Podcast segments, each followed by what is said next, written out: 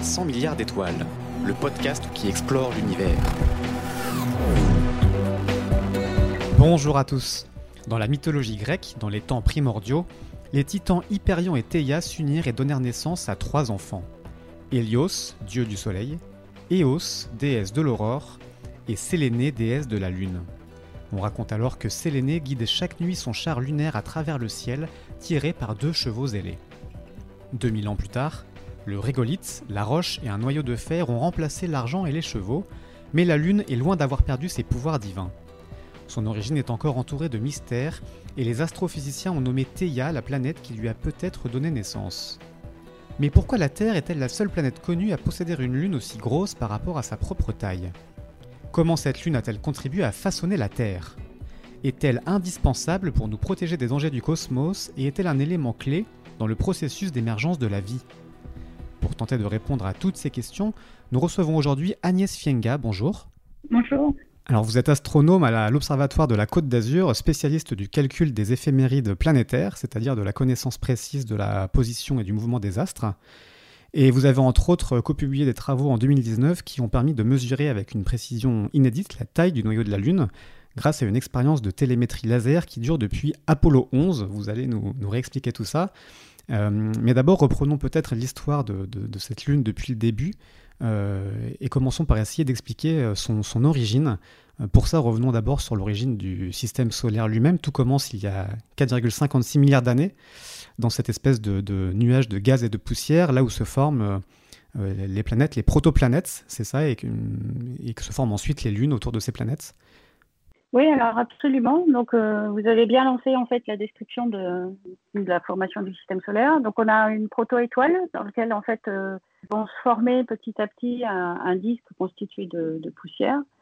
Et puis donc, à partir de ce disque de poussière et, d'un mécanisme en fait d'agglomération vont commencer à se mettre en place des, des protoplanètes, donc euh, qui vont euh, commencer à se former. Donc là, on est à peu près, euh, oui, vers 4,6 millions d'années. Et puis en fait, ça, hein, oui, oui, oui, il y a tout un balai céleste qui se met, qui va se mettre en place pour des raisons liées à la dynamique des planètes. Et on suppose, alors pour revenir, pour se focaliser plus sur le système Terre-Lune, donc la formation de la Lune, comme vous l'avez dit en introduction, en fait, le scénario qui est pour le moment euh, euh, en faveur et puis qui est accepté euh, par l'ensemble de la communauté, c'est donc le phénomène d'une collision donc entre la proto la prototerre et puis un corps qu'on appelle Theia. Donc il y a un modèle qu'on pourrait appeler académique qui propose en fait qu'un corps de la taille de Mars vienne impacter la proto-terre mhm. et que du, du, fait en fait de cet impact eh bien, va se former la Lune. Donc après, actuellement, il y a encore beaucoup de débats sur, même si le, fait que le paradigme de l'impact est assez clair, euh, en fait, il y a des discussions encore actuellement sur euh, la taille euh, de cet objet. Est-ce qu'il faisait vraiment 5, 5 plutôt une taille de Mars? Et puis aussi sur les conditions qui ont, permis en fait de créer ce système. Parce qu'en fait, il y a une des particularités justement de la Terre et de la Lune, c'est qu'en fait, le rapport isotopique en oxygène du corps est assez simple. Qui semblait en fait étonnant parce qu'on s'imagine en fait, a, pour des raisons dynamiques, donc liées aux orbites de ces protocorps, en mmh. fait, il est souvent imaginé que Theia, en fait, vienne euh, plutôt de l'extérieur du système solaire et donc, en fait, serait composé d'éléments euh, qui soient euh, assez différents de, la Terre. Et donc, on s'attendrait, en fait, à ce que sur la Lune, on, soit, on, ait, des, on ait des éléments, notamment des isotopes, qui soient différents de ceux de la Terre. Et en fait, on se rend compte que a priori, pas vraiment, même s'il y a des publications récentes qui tentent à montrer qu'il y a une petite différence. Mais de toute façon, cette différence n'est pas, euh, pas vraiment, euh, n'est pas aussi grande que ce qu'on s'attendait. Et donc, il y a, euh, y, a, y a, pas mal de, de, modèles, de théories qui essayent d'expliquer ça. Et donc, pour faire ça, on, on va jouer sur la vitesse d'impact, sur la taille de l'impacteur, sur la vitesse de rotation de la Terre sur elle-même à ce moment-là. Donc, tout ça pour dire que cette information est à peu près stabiliser en disant que c'est un impact, et les détails sur la taille de l'impacteur, sur comment ça s'est passé, il y a encore beaucoup de travail et beaucoup de discussions à ce sujet. Mmh. oui, parce que vous parliez des isotopes d'oxygène entre la Terre et la Lune, il y a aussi pas mal d'autres indices qui sont parfois divergents. J'ai lu par exemple que sait que la, Terre est grosso modo composée à 30% de fer contre 10%, 10 seulement pour la Lune. Et ces, compositions différentes sont aussi d'autres indices qui permettent de, dire que la Lune et la Terre ne seraient pas formées finalement dans le même matériau primordial. Ce seraient forcément deux origines différentes. Euh, oui, mais ça, en fait, euh, là encore, il y a des modèles, euh, il y a beaucoup de modèles d'évolution. En fait, finalement, la formation en elle-même, donc on a cette idée d'impact, mais en fait, ce qui peut, ce qui peut expliquer les, les différences en allemand, en éléments sidérophiles, justement, donc en, en, fer, c'est plutôt comment les deux corps ont évolué dans la suite. Mm. Et euh, notamment le fait qu'il euh, y, a certains corps, en fait, euh, certaines, comme des molécules de, de, des atomes de fer, par exemple, qui soient restés plus ou moins, pas, pas, en surface, mais dans la croûte de la Terre, par exemple, comme les éléments comme l'or et le platinum, par exemple, les platines. Alors qu'en fait, on pense que sur la Lune, ils ont, ils ont participé à la différenciation et seraient plutôt au niveau du noyau. Donc on a, on a aussi euh, des éléments qui vont dans le sens euh, de discuter plutôt de différences d'évolution mmh.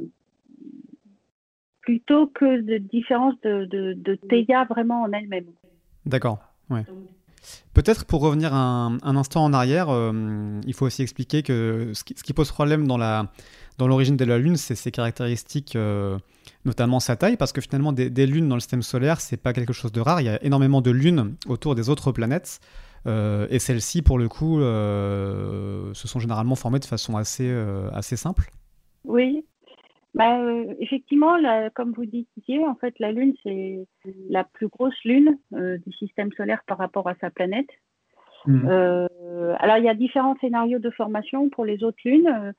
Euh, il y a des formations, en fait, euh, il, y a, il y a certains scénarios de collision, mais euh, la plupart du temps, c'est des, des, scénarios de capture. Donc, en fait, c'est des objets, comme par exemple pour les satellites de Mars, qui ont été, on pense, enfin, il y a différents, là encore, il y a différents modèles, mais on pense que c'est des captures plutôt, en fait, ou des accrétions qui se sont produites dans le disque autour de la planète ça, c'est des phénomènes d'accrétion. Euh, ça sera plutôt pour les satellites naturels. Mais effectivement, des, formations par impact, euh, euh, la Lune est un bel exemple de ce type de formation. Pour donner un, ordre de grandeur, hein, vous parliez de, des, lunes de, Mars. Phobos notamment, qui fait 22 km de diamètre à peu près.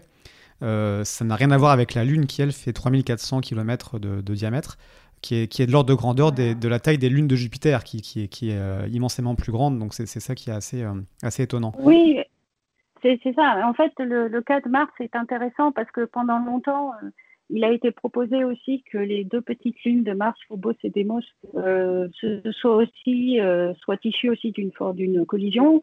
Mais en fait, récemment, justement, il a été proposé d'autres d'autres types de scénarios qui seraient plutôt des scénarios de capture sachant que Mars, en fait, est donc la planète la plus proche de la ceinture d'astéroïdes.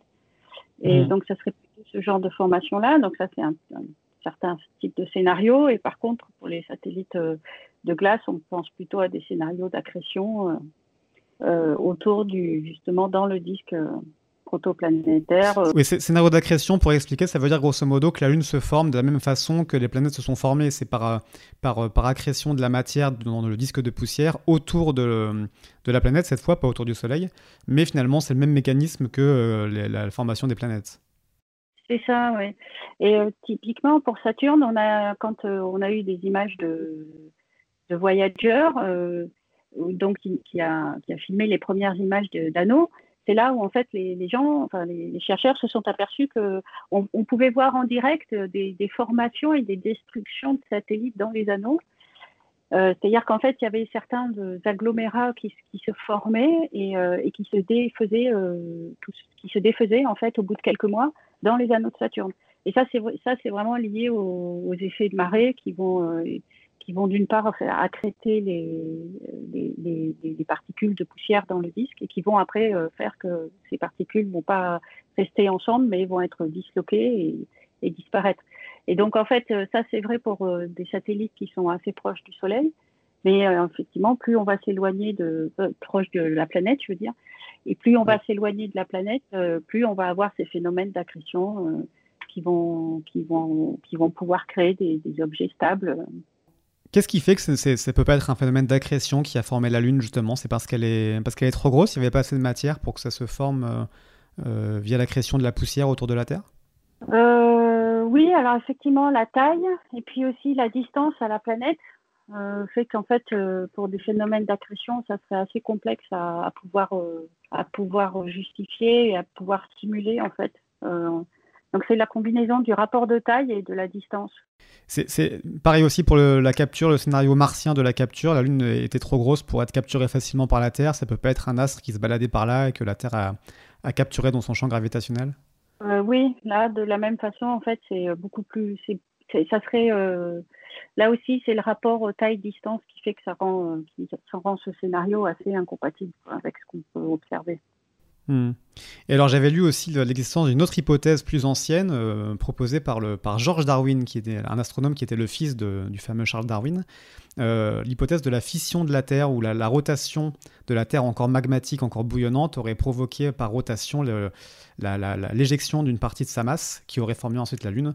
Et là de même, on sait que cette hypothèse n'est plus, euh, plus valide aujourd'hui, parce que le, les, conditions, les conditions de ce qu'on sait de l'émergence de, la formation de la Terre ne sont pas compatibles avec, euh, avec un tel scénario Oui, et puis là, là c'est là où l'argument en fait, des différences notamment de, d'éléments sidérophiles va jouer, parce que si c'était le cas, on devrait avoir vraiment le, à, peu près le même type d'éléments sur Terre et sur la Lune. Et comme vous l'avez dit, en fait, aussi bien, c'est vrai pour euh, les isotopes euh, de l'oxygène 17, aussi bien pour euh, là, ça serait plus compliqué à justifier au niveau de la présence ou non d'éléments sidérophiles sur la Terre mm. ou sur la Lune.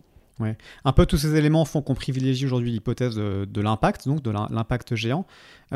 pour se faire une idée, ça se passe comment en fait la, quand, quand, cette possible Theia impacte la Terre euh, donc une, planète de la taille de Mars à peu près d'aujourd'hui hein, qui impacte la Terre, ça se passe sur une Terre qui elle-même est déjà formée ou qui est encore magmatique.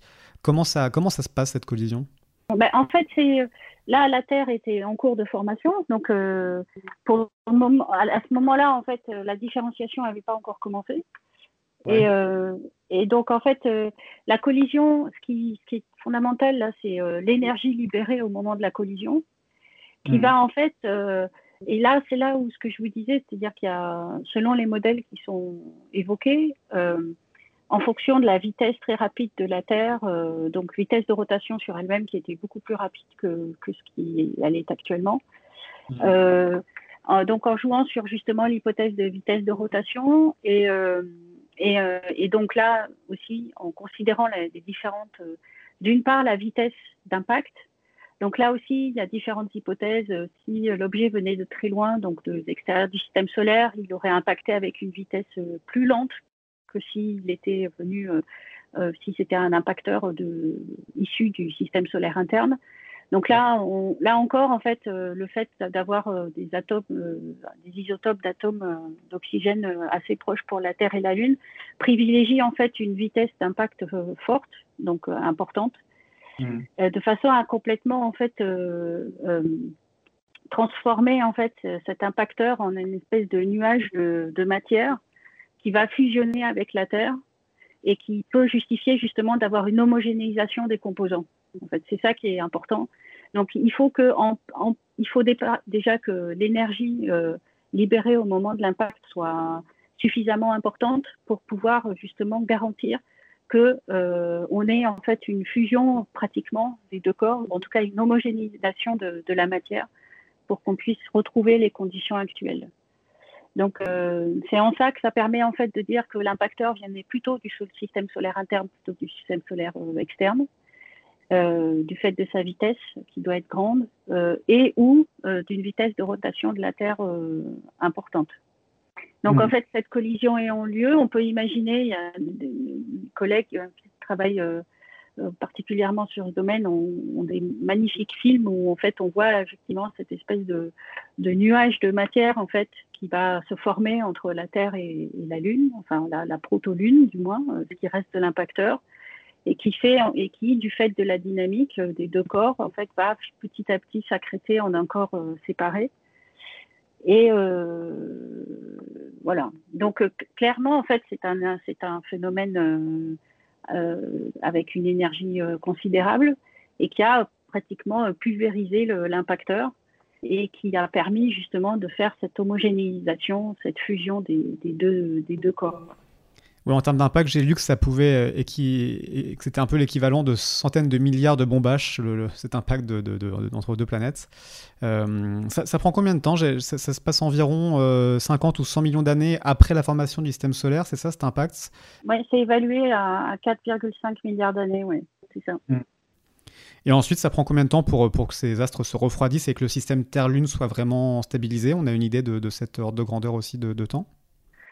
Euh, Stabiliser, ça dépend ce que vous entendez par stabiliser, mais disons qu'en fait, euh, le, le, le, grand, l'événement ensuite majeur pour, pour, l'évolution de la Lune après va, va, va se passer à environ 3,8 milliards d'années. Donc, mhm. euh, entre 4,5 et 3,8 milliards d'années, on peut estimer que les, corps commencent à être individualisés. D'accord. Et donc ensuite, à 3,8 milliards d'années, qu'est-ce, qui se passe de, nouveau? Dans cette étape-là, donc il y a le, gros impact en fait qui a été, euh, y a sur le système solaire en fait, on a, euh, du moins quand on observe la Lune, on a un élément qui est, très très visible en fait, surtout quand on regarde la, face cachée, en fait, c'est euh, ce qu'on appelle le South Aitken Basin. Le, donc le South Aitken Basin, en fait, euh, c'est un, c'est un énorme, c'est le plus grand euh, cratère d'impact du système solaire. Il fait 2,5 milliards d'années. Et en fait, cet impact, en fait, qui est, qui est l'élément, le, enfin, j'ai dit 3,8, mais en fait, c'est plutôt avant, c'est plutôt 4,2 milliards d'années. Donc en fait, ce gros impact majeur, en fait, il va, euh, il va marquer euh, l'évolution de la Lune. Donc on peut estimer euh, que les entre 4,5 et 4,2, on a une donc on a une individualisation des corps. 3,8 c'est c'est plus le, refroidissement et puis l'océan magmatique, mais on reviendra là-dessus après. Mais donc, euh, on peut dire entre 4,5 4,2 formation des systèmes et 4,2 4,25. Donc, c'est le, gros impact, euh, le gros impact du pôle sud qu'on appelle euh, le South Aitken, South Pole Aitken Basin, donc le, bassin d'Aitken. Donc, il y a un énorme, qui cet énorme impact qu'a subi la, la Lune et qui a du coup d'énormes conséquences sur son évolution. Hmm. C'est-à-dire, qu'est-ce que, qu'est-ce que ça change sur l'évolution de la Lune, cet, cet impact euh? Alors là encore, il y a, y a, différentes, euh, il y a différents modèles euh, qui existent. Et notamment, il y a un modèle qui est intéressant. Qui... Alors, il y a un modèle, en fait, proposerait que en fait, cet effet est tellement important qu'en fait, il ait eu des conséquences sur la, diagonale, en fait, de, de, ce, de cet impact. C'est-à-dire qu'en fait, l'impact, il est si, euh, si vous visualisez la Lune, c'est un impact qui est euh, donc euh, au pôle sud, visible sur la face cachée. Et en fait, à, l'opposé, en fait, diamétralement opposé, on a une zone qui est extrêmement intéressante sur laquelle on reviendra sans doute, qui s'appelle la Creep Region, qui est une région en fait qui est très riche en, en matériaux très spécifiques en fait, qui est de, qui est surtout riche en, en, en thorium, en uranium et en mhm. potassium. Hein, c'est pour ça que ça s'appelle CRIP en fait. Euh, ça correspond aux, initiales des, éléments chimiques. Euh, et, donc, en fait, il y a certains, certains modèles qui expliqueraient en fait que cette apparition du CRIP correspondrait, on serait une conséquence euh, du South, de l'impact du South Aitken Basin. Mhm. Donc, en fait, ce South Aitken Basin a, permet, est évoqué dans plusieurs modèles. Et il est évoqué aussi euh, pour, des, pour euh, expliquer en fait l'évolution euh, magnétique de la Lune. Parce que ça, c'est extrêmement intéressant aussi. C'est qu'en fait, grâce aux missions Apollo, on a donc il y a eu des, des, roches qui ont été prélevées et qui ont pu être examinées sur Terre, et notamment on a pu mesurer leur leur, leur, leur le champ magnétique en fait de ces, la magnétisation de ces roches. Et on s'est aperçu en fait qu'il y avait des roches qui étaient très anciennes euh, et qui pouvaient être euh, et qui avaient euh, qui étaient très fortement magnétisées. Donc elles avaient en fait l'équivalent du champ magnétique qui était 100 fois celui de la Terre, donc mmh. extrêmement fort. était le témoin en fait d'un champ magnétique très fort sur la Lune et qui date environ de, de, 3,8 euh, milliards d'années. Et puis, euh, par contre, on a trouvé des, roches beaucoup plus récentes, hein, qui sont de l'ordre de 1,5 milliard d'années, qui avaient en fait, qui étaient beaucoup moins chargées magnétiquement que les anciennes. Et donc, en fait, on, et on sait que maintenant, en fait, la Lune n'a pas de champ magnétique. Donc, on sait qu'à un moment, un moment donné, en fait, la, Lune a eu un champ magnétique qui était 100 fois plus fort que celui de la Terre hmm. et qui aurait pu, en fait, du fait de son, de son action protectrice par rapport au plasma solaire, permettre euh, des développements euh, d'atmosphère, même si la taille de la Lune, en fait, euh, permet difficilement de, de, pouvoir garder une petite une atmosphère. Mais, euh, mais en fait, ce champ magnétique en fait, a disparu euh, assez rapidement. Et donc, en fait, l'impact euh, qui a eu lieu donc, au pôle sud est aussi évoqué pour pouvoir expliquer en fait un espèce d'effet d'allumage d'effet dynamo qui expliquerait pourquoi la Lune a eu un champ magnétique aussi fort.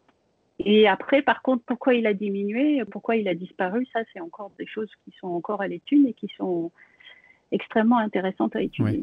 Pour, rappeler, le, champ magnétique euh, sur Terre, c'est le mouvement de, métaux euh, liquides euh, dans le noyau terrestre qui, provoque ce, dynamo et ce champ magnétique. C'était le même mécanisme sur la Lune qui, qui, provoquait ce champ magnétique. On, suppose que c'est un noyau liquide qui, qui, tournait, qui provoquait un, champ magnétique très puissant.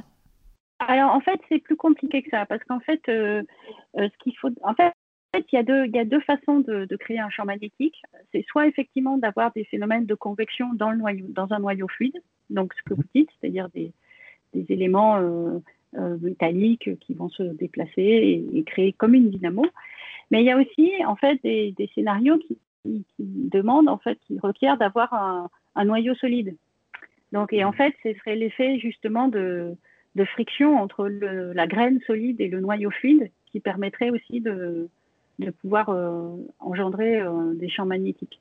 Donc ça, en fait, c'est des choses qui sont pas claires, en fait, euh, et qui sont à l'étude. Donc il y a, pas mal d'équipes qui travaillent là-dessus, parce qu'il y a un enjeu, évidemment, à savoir comment, comment on crée et comment un champ magnétique peut disparaître. Il y a un enjeu, puisqu'en fait, comme puisqu'en fait, les champs magnétiques sont quand même la présence d'un champ magnétique, c'est un élément important pour pouvoir euh, expliquer la présence euh, de, vie euh, sur un corps.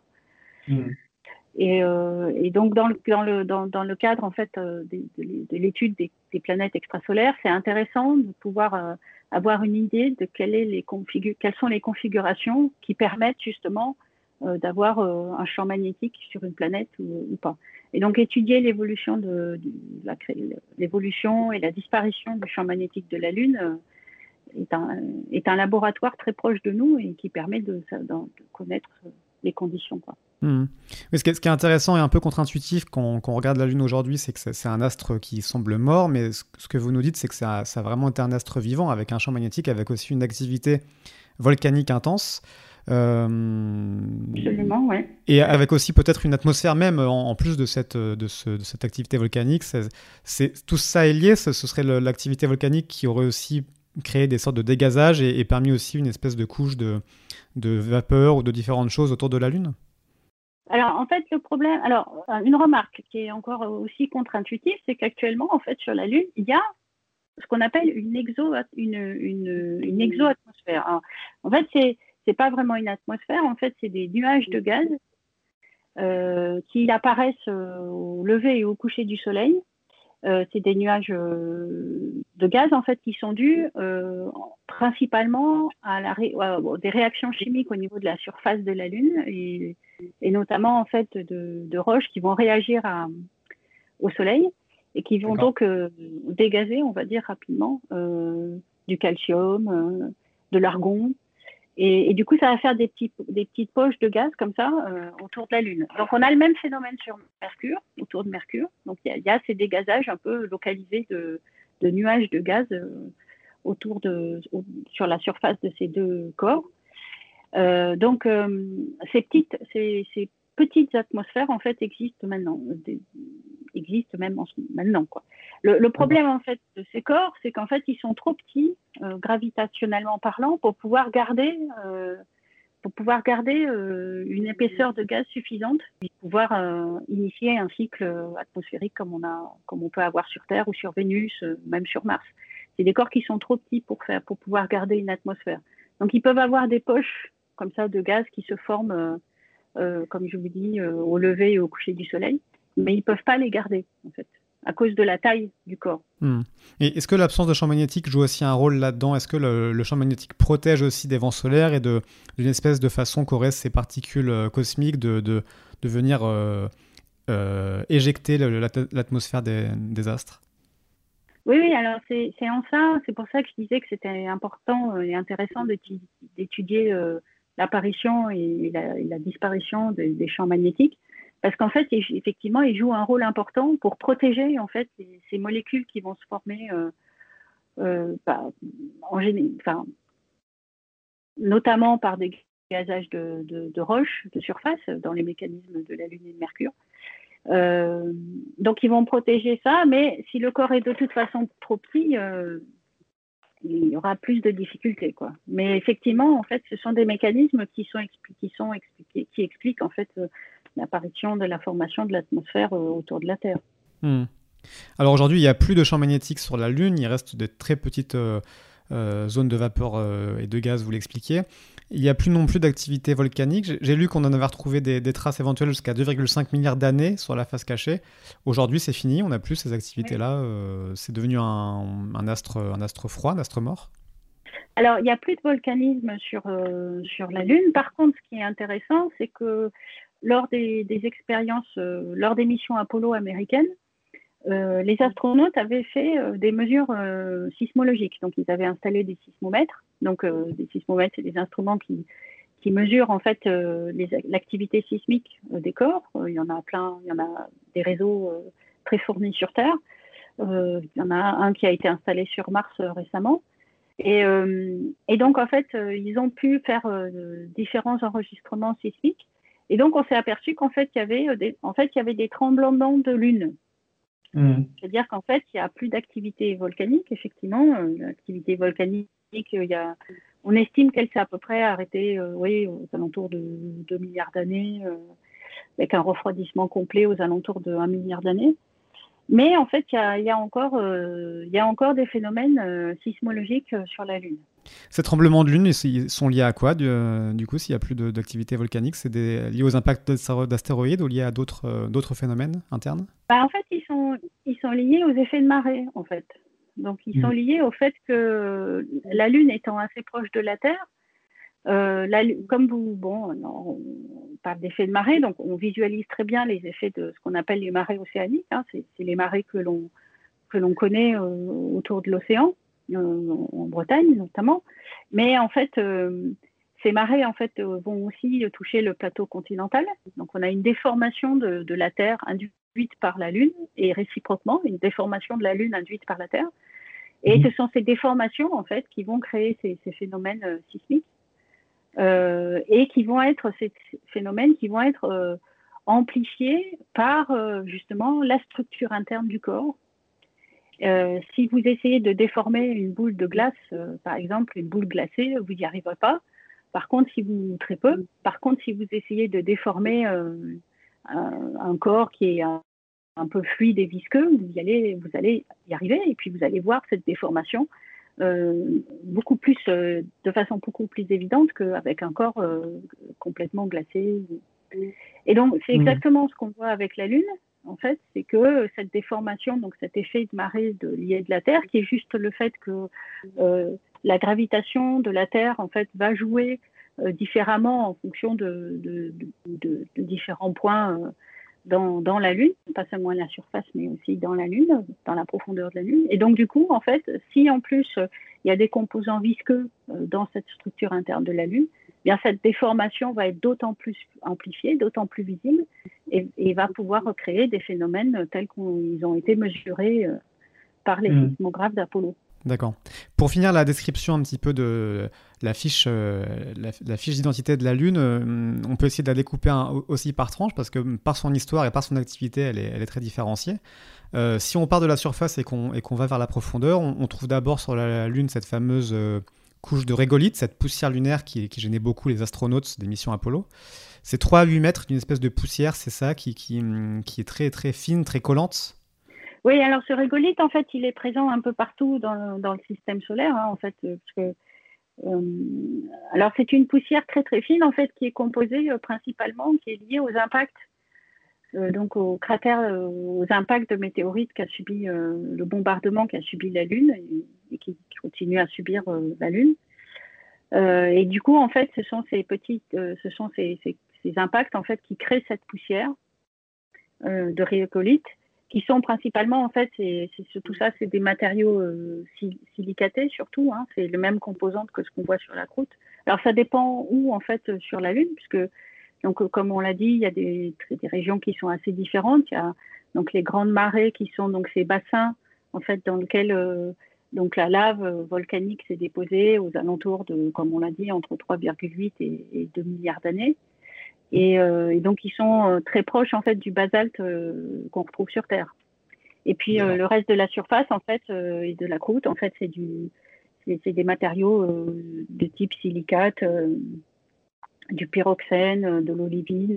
Donc ils sont des matériaux qu'on connaît sur Terre aussi. Ouais. Cette poussière est assez dérangeante. Hein. les astronautes s'en plaignent parce qu'elle est corrosive, elle est collante et, elle, est, elle, est, chargée en fait à cause des radiations cosmiques, ce qui fait qu'elle colle aussi au, aux, tenues. Euh, si on va en dessous, on, trouve quoi? Après, il y a le, dans, la, dans la croûte euh, lunaire, c'est beaucoup aussi de, de, matériaux euh, différents. Vous parliez du basalte qu'on voit sur les, donc les taches sombres qui, qui font les, dessins qu'on voit à la sur la Lune.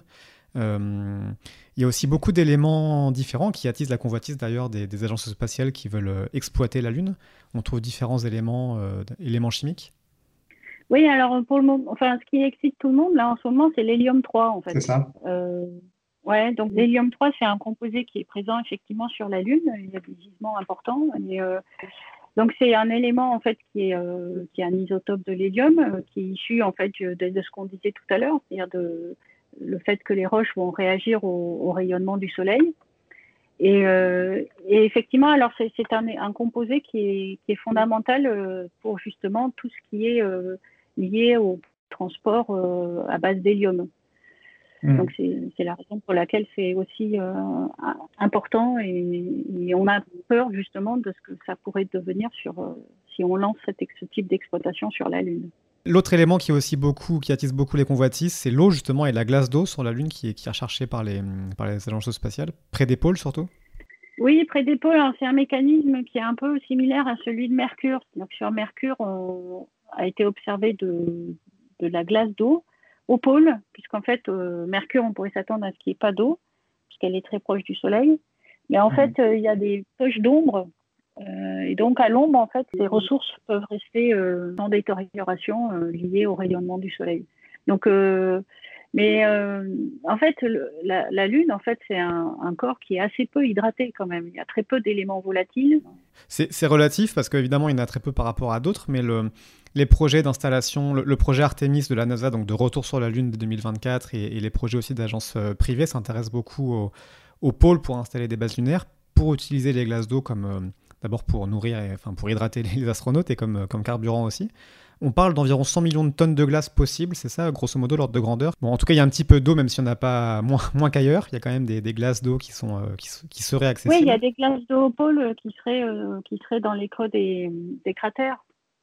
Mm. Euh, oui, oui, comme sur, comme sur Mercure, oui. D'accord. Bon, si on continue à, descendre alors euh, sous, la, sous la surface, on trouve ensuite le. Est-ce qu'on connaît bien la, structure interne de, la Lune? Alors, il y a, le, un manteau et un noyau comme sur la Terre. Est-ce qu'on connaît un petit peu leur, leur composition, leur, leur, présence respective? Oui, mais alors, le, donc, le manteau de la Lune. Euh, alors comment on le sait On le sait parce que à cause des mesures donc de, des missions Apollo qui sont un point important, des prélèvements qui ont été faits en surface aussi. Et puis aussi, et aussi parce que en fait, on a, euh, on a euh, l'étude en fait des effets de marée qui aide justement à pouvoir contraindre la, structure interne de la Lune, puisque comme je vous l'ai dit, en fait, euh, en fonction des déformations qu'on mesure, on peut contraindre la structure, la structure interne. Donc, mmh. donc, on a un manteau qui est principalement de l'olivine et du pyroxène, donc il est assez proche de ce qu'on a sur la Terre. Après, il y a cette question de savoir pourquoi il y a moins d'éléments euh, euh, sidérophiles entre les deux planètes.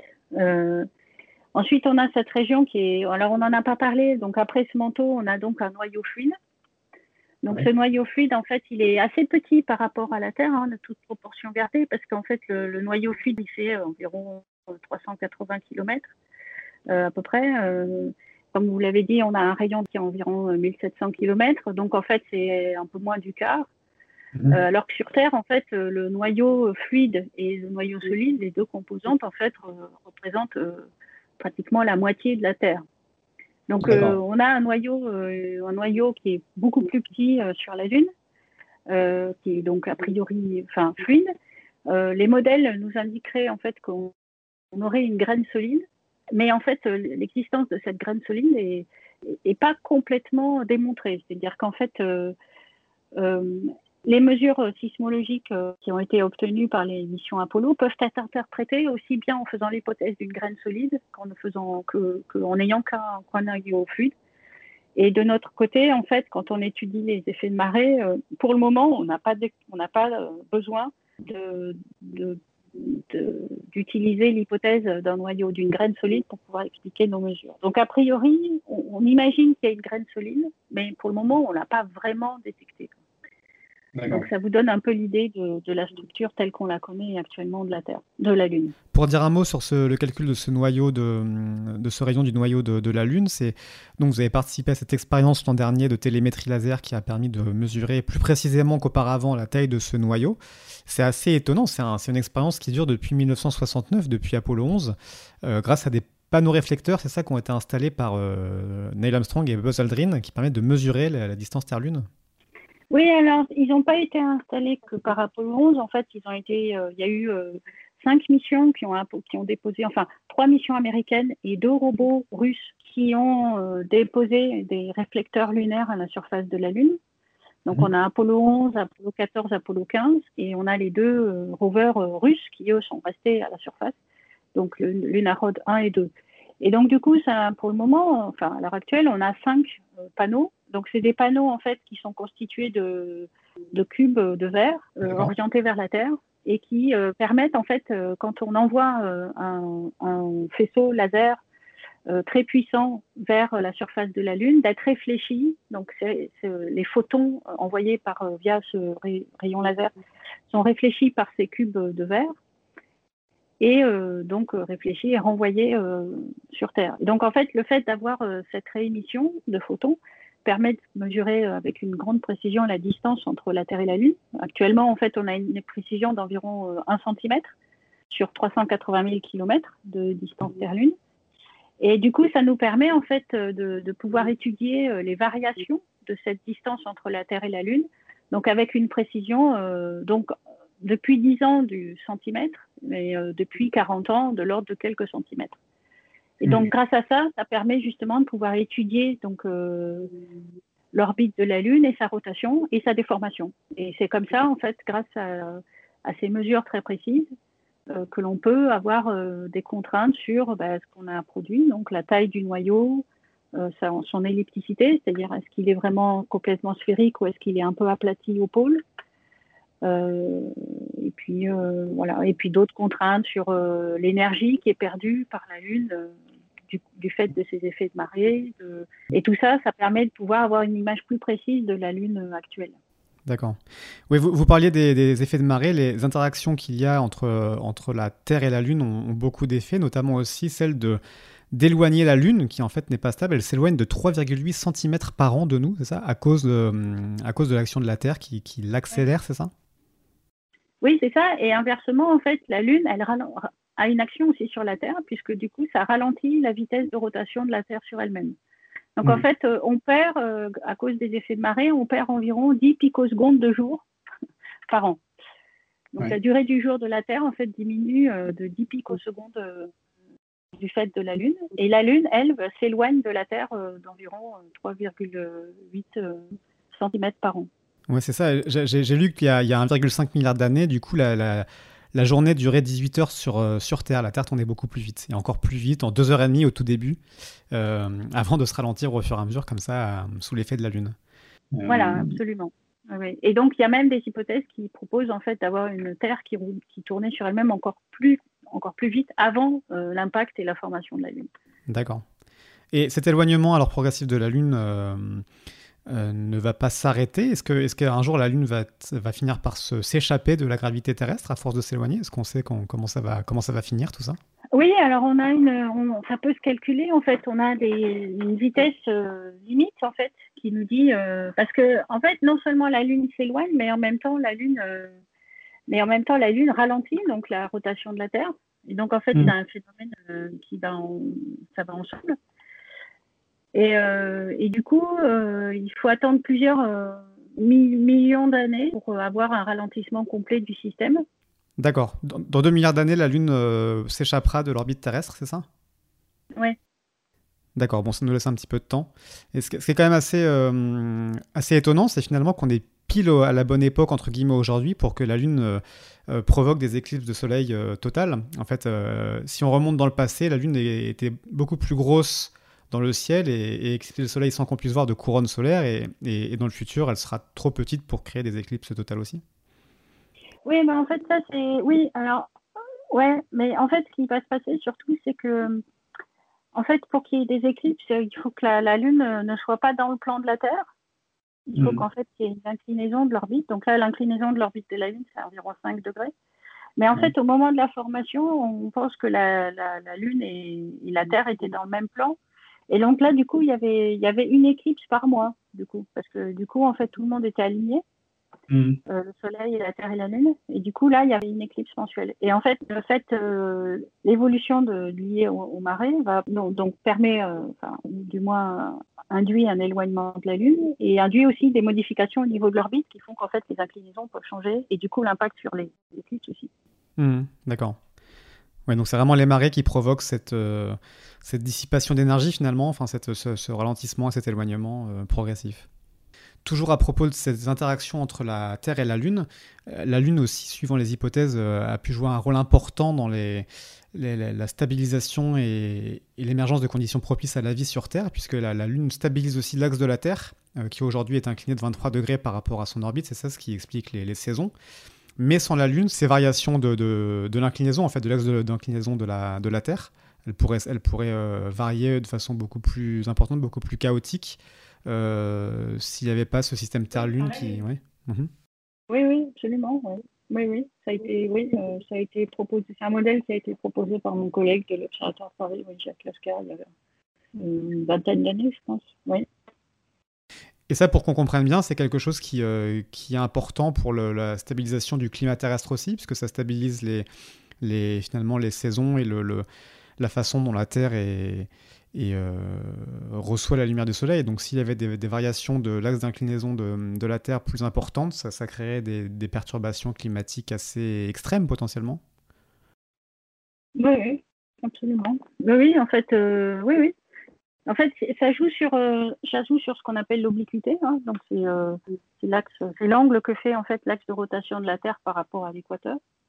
Hmm. Et, et, effectivement, en fait, cet axe euh, en fait, va jouer un rôle sur l'insolation, donc la quantité de, luminosité euh, du Soleil euh, reçue par la Terre, par un, élément de surface de la Terre. Et effectivement, en fait, la Lune permet de, stabiliser cet axe.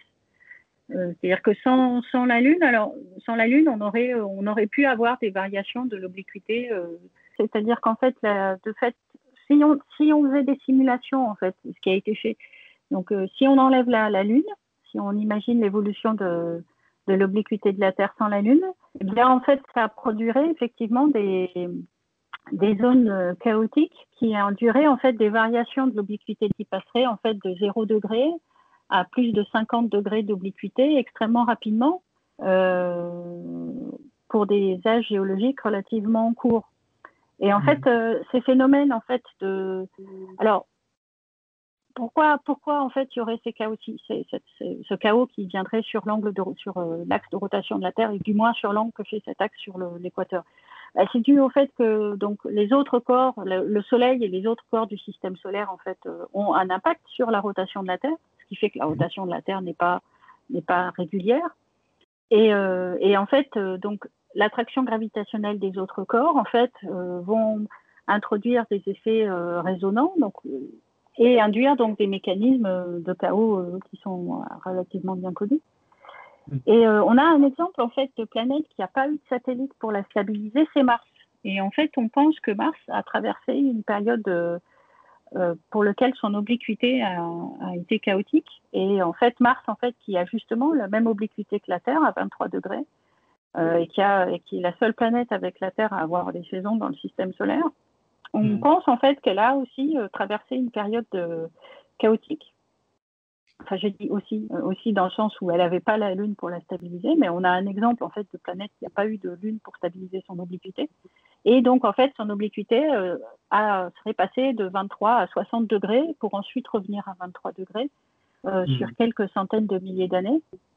Et donc là, effectivement, le fait d'avoir des variations d'obliquité aussi euh, importantes, eh bien ça, induit en fait des changements donc d'insolation à la surface de la planète. Et donc effectivement, d'avoir des augmentations de température très fortes ou d'avoir des, contrastes de température très fortes à la surface donc effectivement peu propice au développement de la vie, puisque en fait ce qu'on va chercher c'est d'avoir des, climats stables pour pouvoir euh, avoir euh, ce, développement de la vie. Hmm. Ouais, j'ai l'axe de rotation de la Terre, lui, il varie tous les 41 000 ans suivant des cycles, hein, c'est ça, entre 22 et 24 degrés, ce qui déjà provoque euh, influence, influence le climat. Donc on imagine bien qu'avec des variations de dizaines de degrés, ce serait assez, assez catastrophique.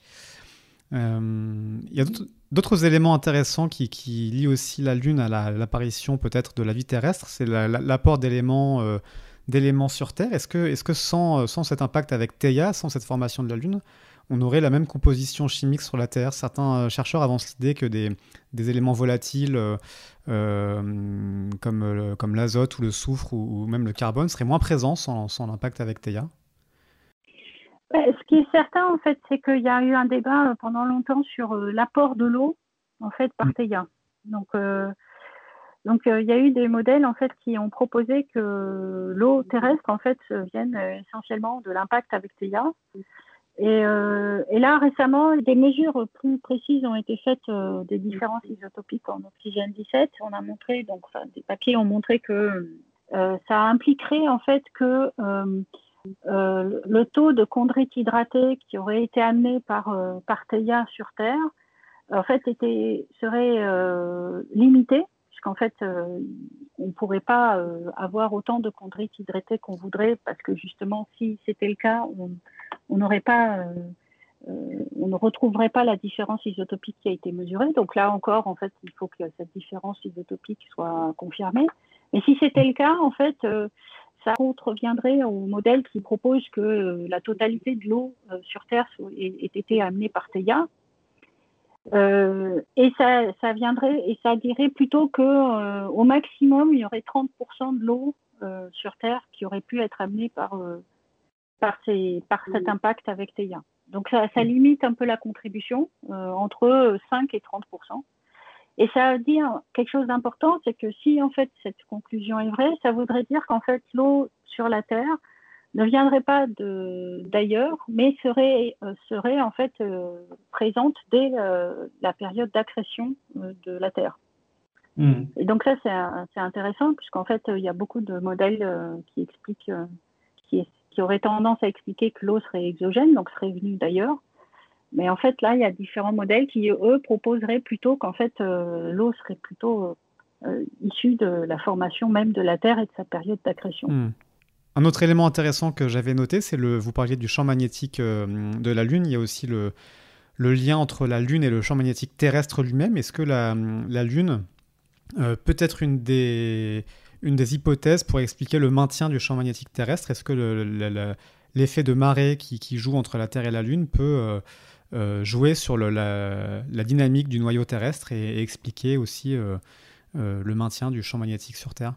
Ah Oui, absolument. absolument, parce qu'en fait, la mécanique, la, dynamique du noyau de la Terre, comme on l'a dit pour la Lune, en fait, la réciproque, la réciproque est vraie. C'est-à-dire qu'en fait,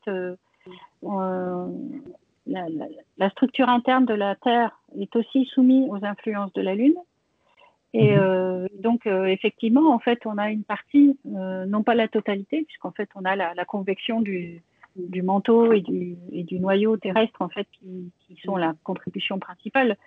Mais ce qui est clair, c'est qu'en fait la Lune du fait qu'elle va stabiliser la, la, rotation, va aussi stabiliser en fait le, les mécanismes en fait liés à la convection du manteau dans la Terre. Et donc forcément, on va maintenir euh, le champ magnétique euh, qui, qui, aurait pu en fait euh, non pas s'arrêter, mais qui, la Lune est un élément stabilisateur de l'ensemble. Ça, c'est évident. Hmm.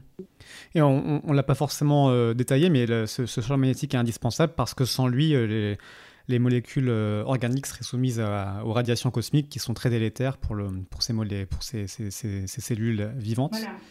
Euh, donc là, on a un élément assez, assez probant de, de ce qu'on qu'on doit à la Lune en tant qu'organisme vivant. Merci beaucoup. Alors, en tout cas, je pense qu'on a fait le, le, tour des questions essentielles, en tout cas pour avoir au moins un aperçu de ce qu'était la Lune et de, de, son lien avec la Terre. Euh, merci beaucoup Agnès Fianga pour ces, explications.